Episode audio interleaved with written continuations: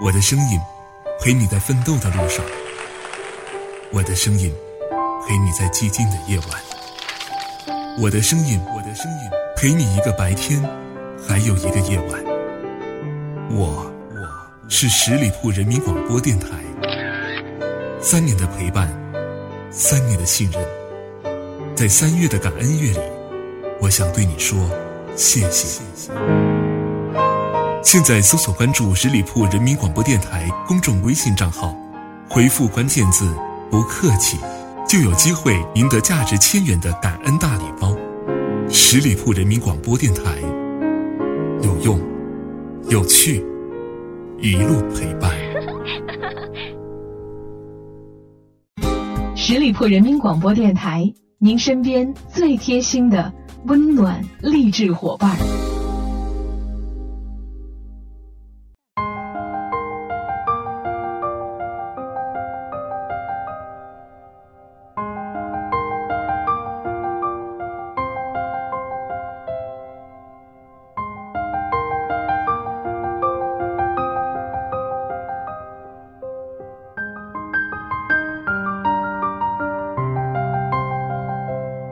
亲爱的朋友们，您现在收听到的是十里铺人民广播电台每周一为您奉献的营养大餐——名人风范。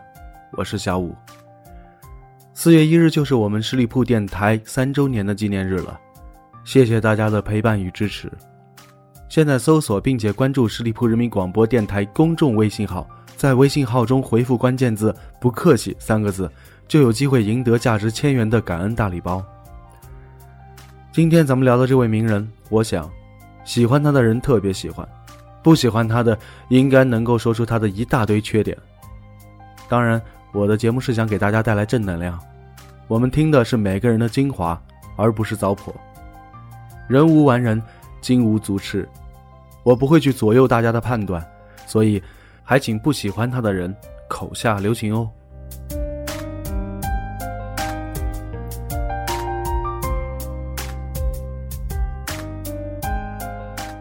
他曾经说过：“年轻的时候，每件事情你都想明白，因为老觉得有些事情不明白就是生活的慌张。后来等老了才发现，那慌张就是青春。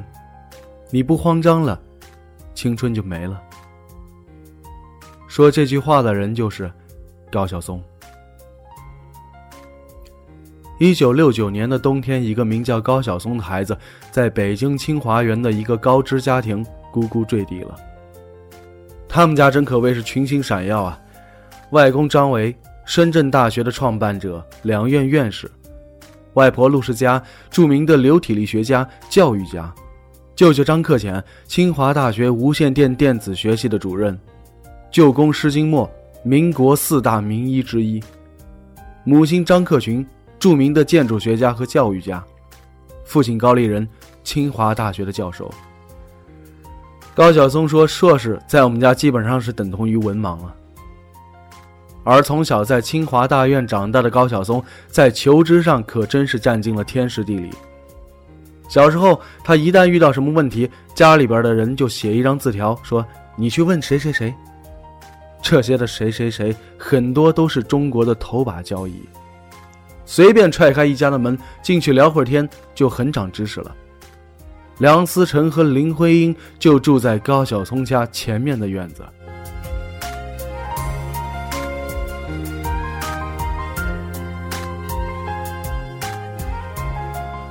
在这种环境下长大的高晓松，等于在脑门上刻了两个字：学霸。他中学时候读的是北京最牛的北京四中，而且在 A 一班。是成绩前五十名的尖子班。高三的下学期，他就获得了保送浙江大学的名额。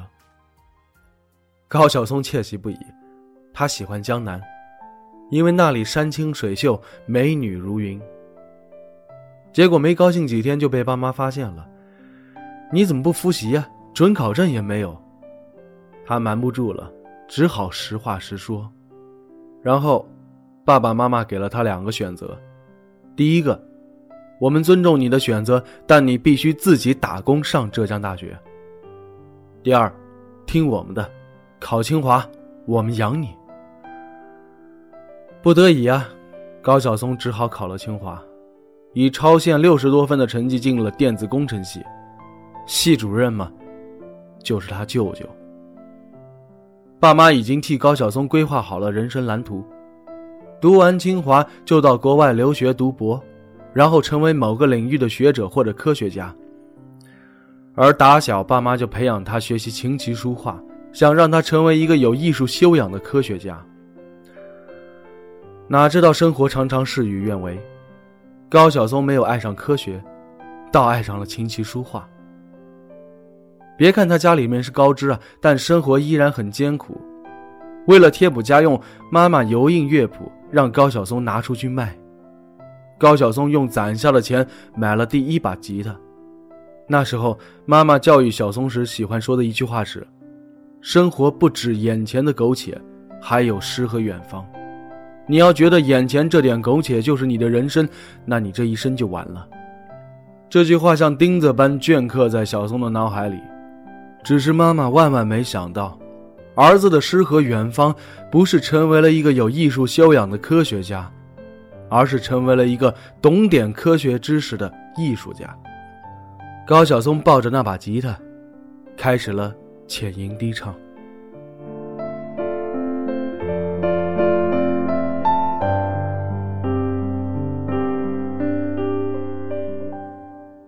一九八八年，高晓松上了大一。念了两个月之后，实在觉得没意思，他提出组建乐队，爸妈不让。一家子科学家怎么能允许子女成为艺人呢？好吧，高晓松抱着吉他就去了天津。第一天，他坐在天桥弹琴，一天下来要到了五毛钱，花了四毛七买了盒烟，就没钱吃饭了。第二天。他饿着肚子去天津大学卖唱，结果被当成流氓，让学校的保卫处抓了起来。最后，表哥去把他接回了家。没办法，他只能回到了清华继续念书。而之后的念书也不正经，整天想着乐队。他从北京的各个高校东拉西凑，找来了蒋涛、戴涛、赵伟、老狼等人，就这样组建起了青铜器乐队。在那个摇滚才是音乐的疯狂年代，不合时宜的高晓松在爱情的滋润下，写出了一首首骚柔的校园民谣。同桌的你，Mike，流浪歌手的情人。一九九三年，香港大地唱片公司落户北京，高晓松被一个朋友推荐给了大地的黄小茂，在黄小茂的鼓动之下，高晓松加盟了大地。然后以很低的价格把《同桌的你》《睡在我上铺的兄弟》等歌卖给了大地，条件只有一个：我的歌必须老狼来唱。而这些歌就被黄小茂录入专辑《校园民谣》。在唱片发行后的一年多时间里，高晓松和老狼都没意识到自己居然火了。一九九五年，膨胀的两人终于产生了分歧。老狼觉得校园民谣没意思，想转型玩摇滚，但高晓松始终坚定要做骚柔的校园民谣。两人就互相烦对方，见面就吵。录《恋恋红尘》的时候，两个人彻底闹翻了。好的穿一条裤子的哥们儿从此一拍两散，决绝而伤感，但这就是惆怅的青春呐。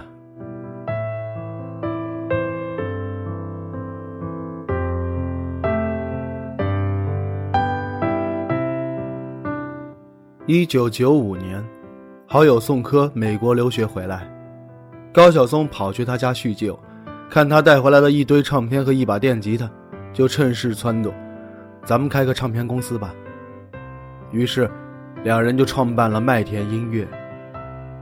而麦田成立之后，只发了三张专辑：高晓松的《青春无悔》，朴树的《我去两千年》和叶蓓的《纯真年代》。这三张专辑虽然都红极一时。但是因为盗版风气，都没赚到钱。那段时间，麦田连工资都发不出去了。唱片已死，高晓松心灰意冷了。于是他背起行囊，开始了周游世界。两年的壮游让他见识了世界之大，两年的壮游也开阔了他的心胸格局。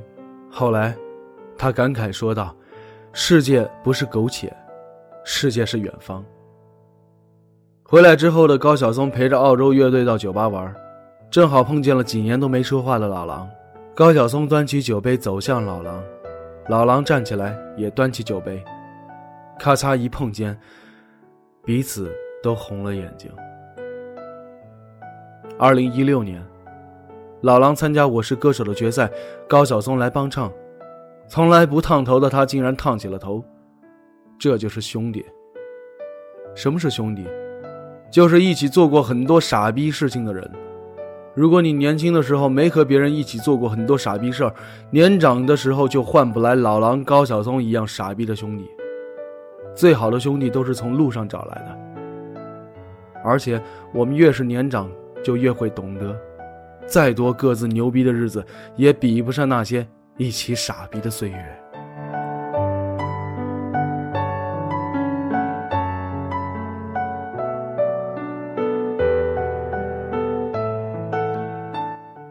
二零一一年的五月九日，高晓松因为醉酒驾驶造成四车连撞，四人受伤，在北京被刑事拘留。五月十七日，北京市东城区的人民法院判决了高晓松危险驾驶罪，处拘役六个月，并处罚金人民币四千元。没想到，人人避之不及的看守所也被高晓松活成了诗和远方。那半年没有网，也没有手机。只有特别高的房顶，那个灯二十四小时永远不关。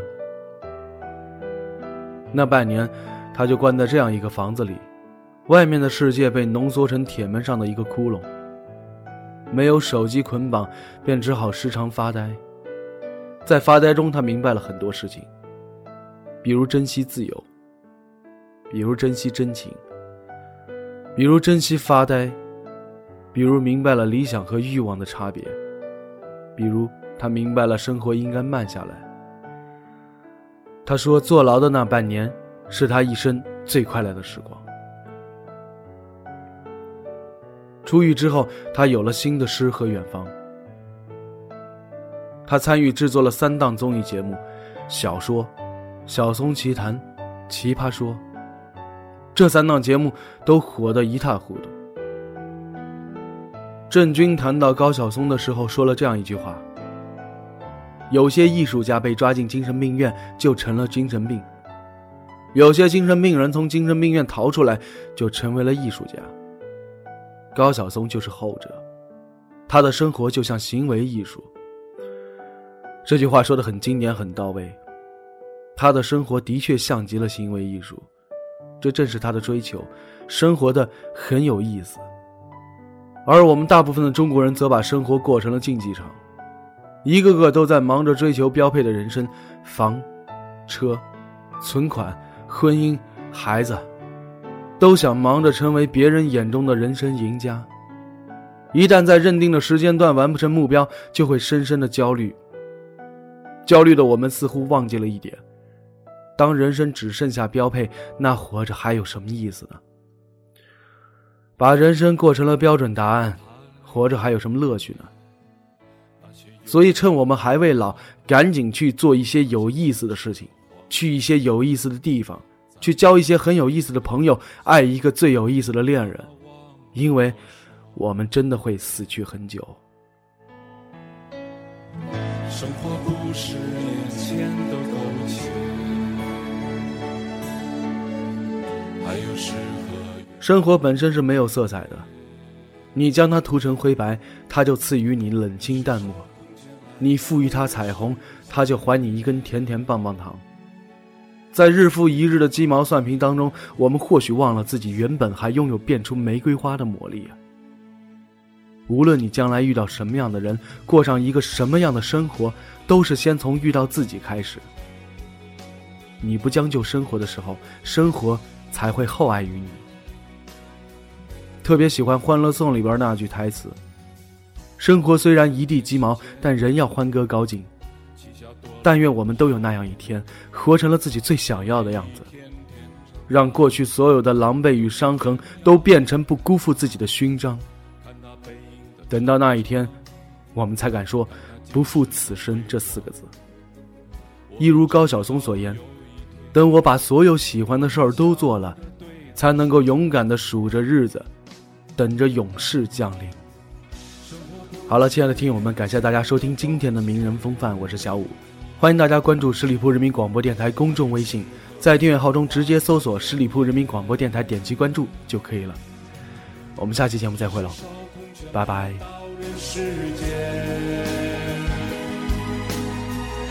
找到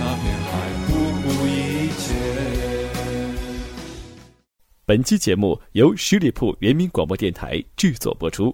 了解更多的资讯，请关注十里铺人民广播电台的公众微信和新浪、腾讯的官方微博。感谢收听，我们明天再见。